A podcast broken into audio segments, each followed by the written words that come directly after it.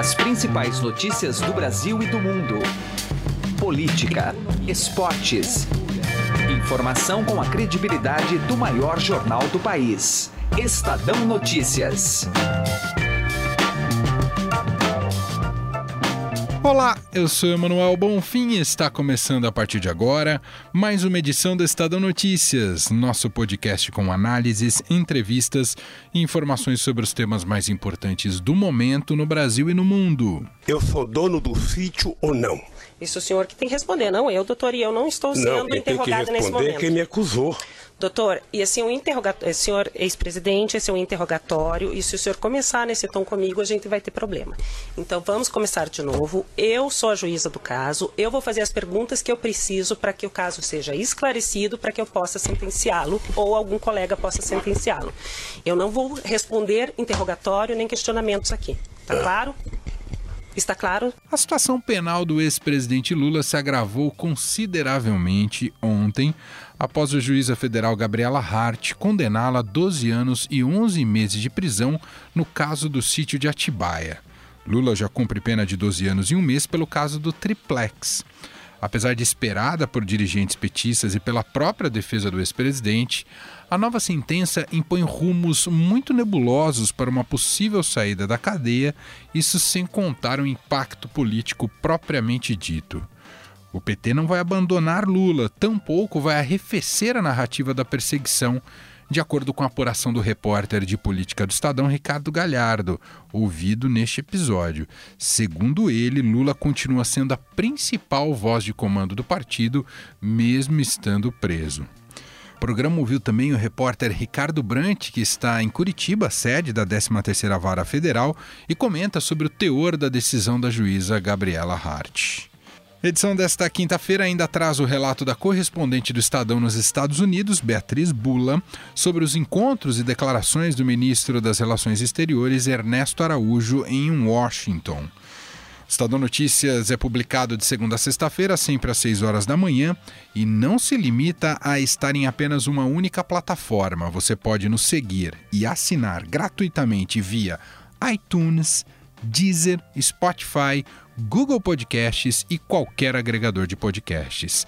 Seja bem-vindo e bem-vinda e boa audição. Estadão Notícias. Começou o Boxing Week no Shop Together, o e-shopping com mais de 300 marcas como Lely Blanc, Schutz, Carol Bassi, além de marcas exclusivas como Mixit, Animale e Ricardo Almeida. São descontos de até 50% off. E o melhor, você pode parcelar suas compras em 10 vezes sem juros e receber tudo em casa, com entrega imediata e troca fácil e sem custo. Acesse já e confira o Boxing Week do shoptogether.com.br. Shop Together se escreve Shop 2 Gather. Estadão Notícias.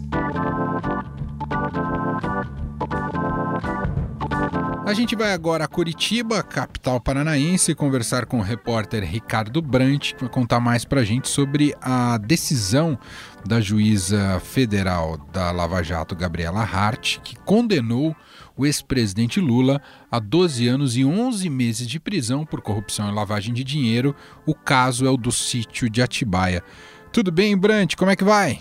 Tudo bem, Manuel, tudo jóia, tudo bem, eu Brant, podemos dizer, a primeira avaliação veio o esperado da Gabriela Hart? É, havia uma, uma questão, o quão dura seria a substituta do juiz Sérgio Moro na Lava Jato, e vem aí uma sentença mais pesada até do que a sentença dada pelo juiz Sérgio Moro no caso do Triplex em 2007, 12 anos de prisão. É, o juiz Sérgio Moro havia condenado inicialmente Lula no outro processo do caso lá do, do, do Guarujá, do triplex, há, há nove anos, a pena depois foi aumentada na segunda instância para 12 anos, mas é, a juíza seguiu uma linha meio próximo do que já havia decidido o Tribunal Regional Federal, elevando a pena, a culpabilidade de Lula nesse processo, com base naquilo que haviam decidido os três desembargadores da Lava Jato no Tribunal Federal. Ela condena ele pela corrupção passiva, do caso do sítio, pela lavagem de dinheiro e condena pela corrupção ativa, que é a cobrança de propina no que diz respeito aos contratos que que a OAS e a Odebrecht envolvidas aí nas reformas do sítio teriam se beneficiado dos contratos com a Petrobras, que é a origem desse processo, né? O segundo processo que Lula foi condenado aqui em Curitiba e há um novo processo aí que virá é, hoje nas mãos da juíza, mas que possivelmente deve passar para a mão do novo titular da 13ª Vara, o juiz Bonatti, que vai efetivamente substituir o Moro aí nesse mês aqui de fevereiro, Manuel. Ah, o caminho para a defesa não, não, não foge muito aquilo que a gente já conhece, né, Brant? É recursos Isso, agora nas outras instâncias. É, é prazo, né? Agora é uma questão de prazo, de rito da justiça. A juíza já logo após a sentença de hoje, ela manda intimar o Lula lá na prisão, na sede da PF, onde está na cela especial lá dele, montada aqui em Curitiba, que é o berço da Lava Jato. Ela, ela manda um oficial ir lá para avisar, aí tem um prazo ali e, e, ela dá, assim que ele for intimar defesa, fora de casa, tem cinco dias. Mas existe um prazo de processo jurídico que é um pouquinho maior, de alguns dias, a defesa pode receber, mas ela ainda não abre o prazo. Enfim, é uma questão de, de, de, do âmbito jurídico que vai dar aí de 10, 10 a 15 dias, que é o prazo que eles têm para recorrer. Eles vão recorrer, obviamente, na 13 terceira vara, a defesa de Lula sustenta que ele é inocente, que ele não, não é, não tem nada a ver com essa corrupção na Petrobras, nem nada a ver com o sítio, era só um usuário do sítio, e que ele é alvo de processo político. Isso continua. Muito bem, esse é Ricardo Brant trazendo um relato aí pra gente direto de Curitiba, acompanhando esses novos passos da Lava Jato e nova condenação para o ex-presidente Lula. Muito obrigado, viu, Brant? Um abraço. Um abraço, até mais. A gente bate um papo agora com o repórter de política do Estadão, Ricardo Galhardo, para buscar entender qual será, qual é o tamanho do impacto para o PT e também para o ex-presidente Lula politicamente após essa nova condenação. Evidentemente que ainda em primeira instância, mas demonstra que o caminho jurídico é muito nebuloso para o futuro do Lula, que já está preso e cumprindo uh, uma pena também extensa. Ele foi condenado agora a 12 anos e 11 meses de prisão. Tudo bem, Galhardo? Seja bem-vindo. Tudo bem, Manuel. Como é que você avalia, Galhardo, uma pena em primeira instância até mais elevada né, do que a primeira do, do juiz Sérgio Moro. É, politicamente, como é que isso recai aí sobre o Lula e o PT?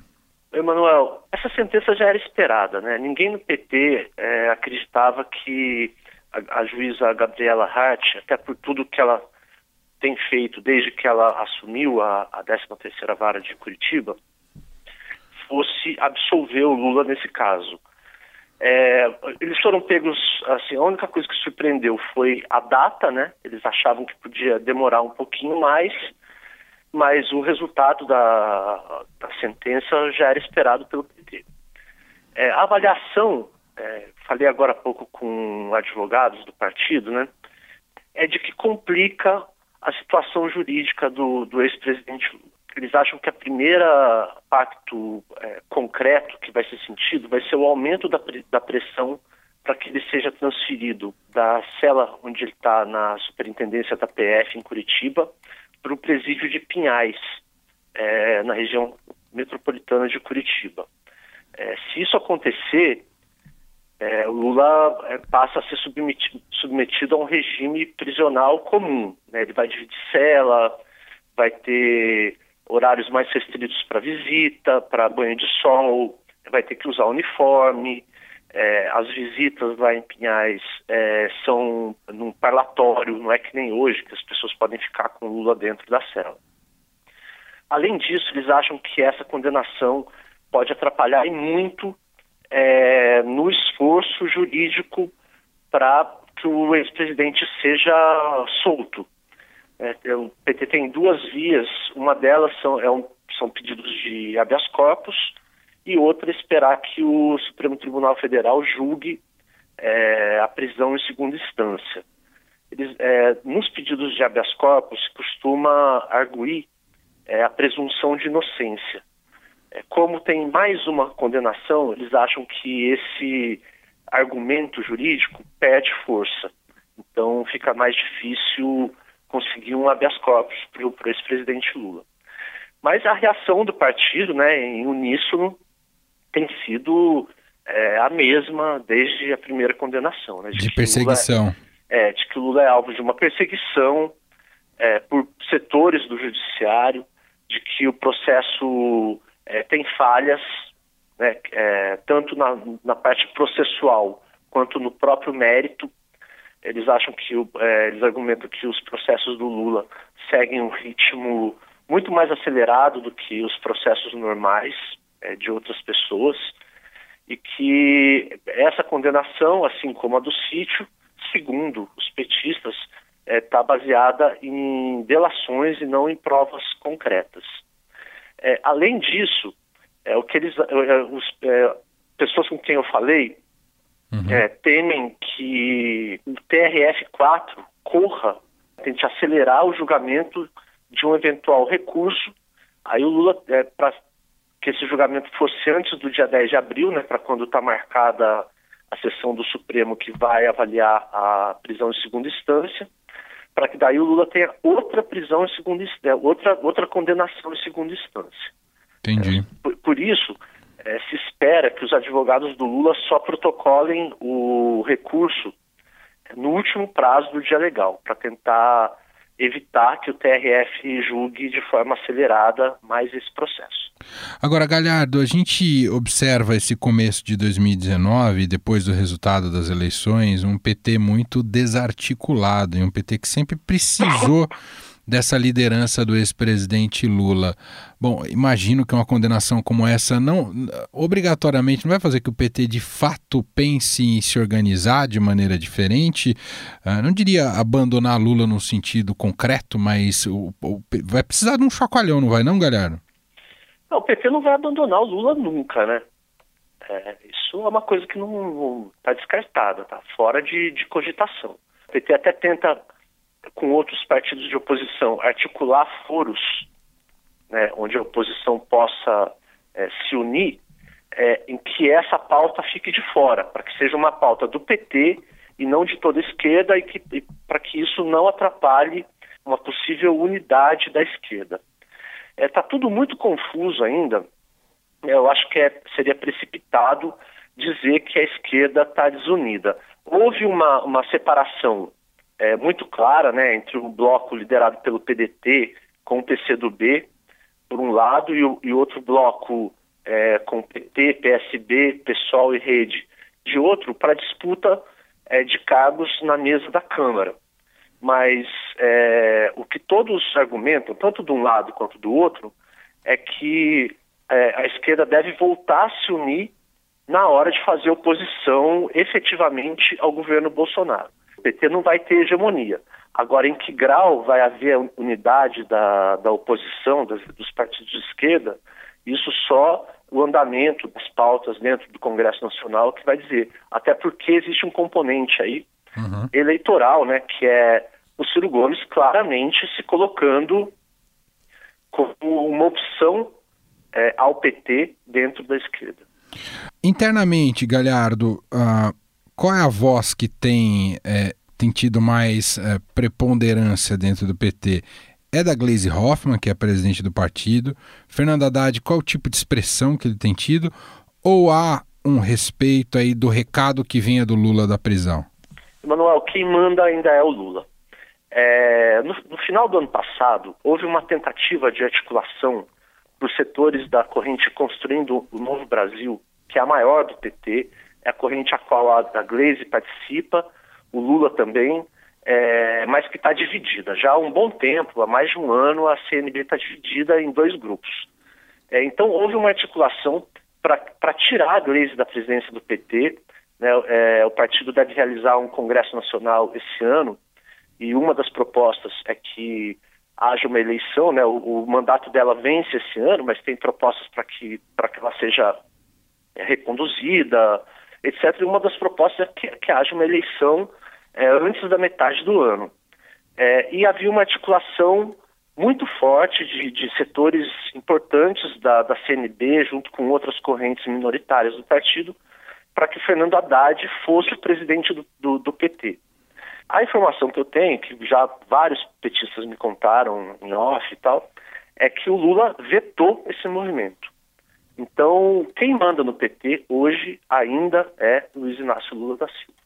Muito bem, ouvimos aqui a análise de Ricardo Galhardo, repórter de política do Estadão, avaliando um pouco impacto dessa nova condenação ao ex-presidente Lula, colocada aí pela juíza federal Gabriela Hart. Vamos acompanhar aí como é que uh, as coisas vão se articular daqui para frente. Galhardo, muito obrigado aqui mais uma vez participar do nosso programa. Um grande abraço. Eu que te agradeço. Um abração, Manuel. Estadão Notícias. Direto ao assunto, com José Neumann e Pinto.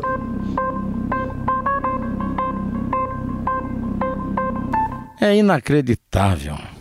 Depois de toda aquela palhaçada do fim de semana, o senhor Renan Calheiros aparece como pretendente à presidência da Comissão de Constituição e Justiça, ou seja, da comissão mais importante, aquela comissão que mais um bandido almejaria dominar para tirar da pauta os projetos que não lhe interessam. Como todos sabemos, o Renan Calheiros era o candidato de todos os acusados, processados e suspeitos da Operação Lava Jato e outras devassas de corrupção no Brasil. Era o principal interessado em melar o pacote contra o crime eh, o organizado e o crime de colarinho branco, ou seja, a corrupção. Perdeu, perdeu feio, perdeu achando que ia ganhar tranquilo, perdeu com a assistência permanente do seu braço direito, Eduardo Braga, lá do Amazonas, que está aí apregoando que, olha, a Comissão de Constituição e Justiça é um problema do, do MDB. Não é!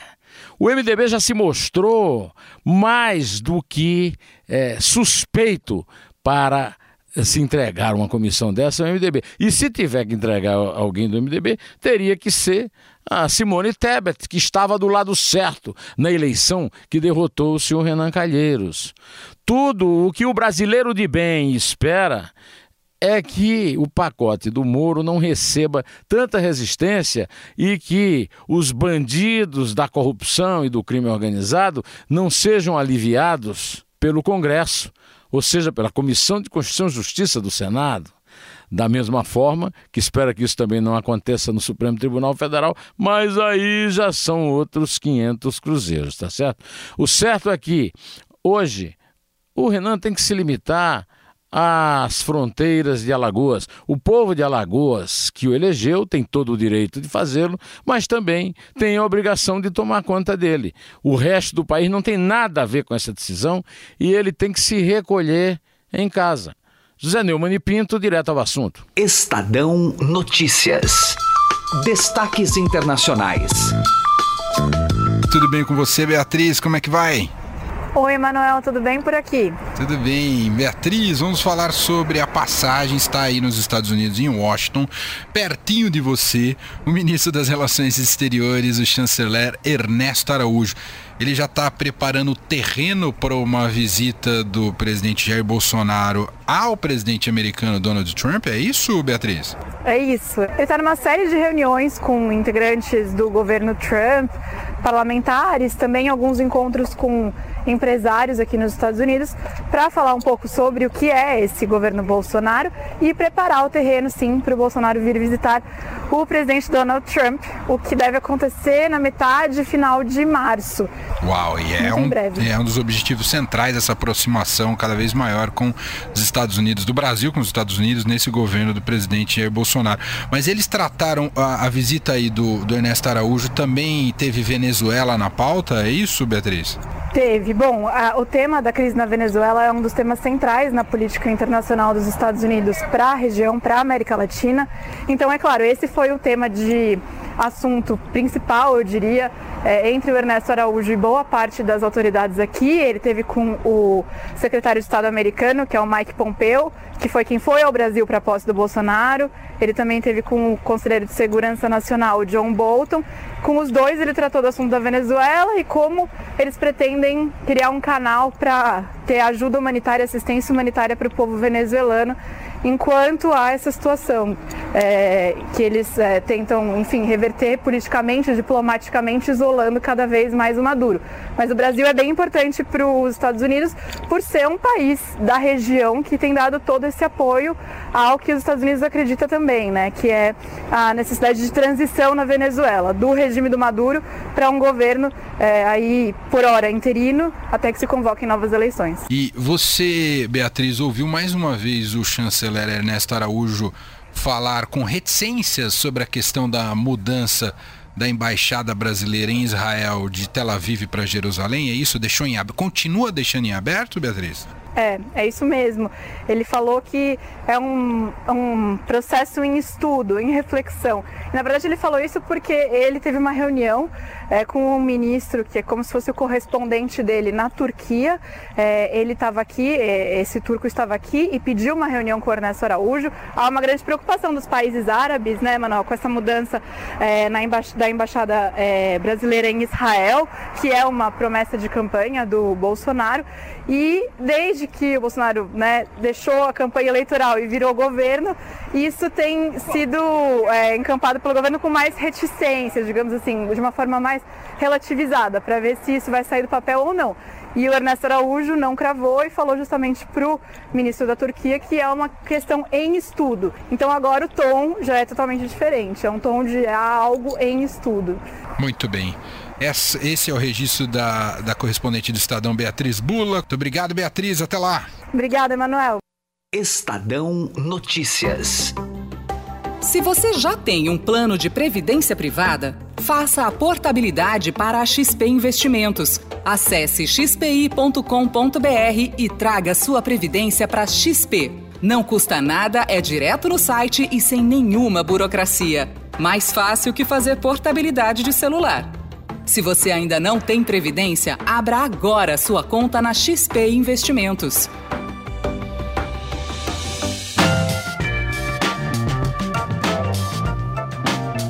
Estadão Notícias desta quinta-feira vai ficando por aqui. Contou com a apresentação minha, Emanuel Bonfim, produção de Gustavo Lopes e montagem de Nelson Volter. O diretor de jornalismo do Grupo Estado é João Fábio Caminoto. Mande seu comentário e sugestão para o e-mail podcast@estadão.com. Um abraço para você e até mais. Estadão Notícias.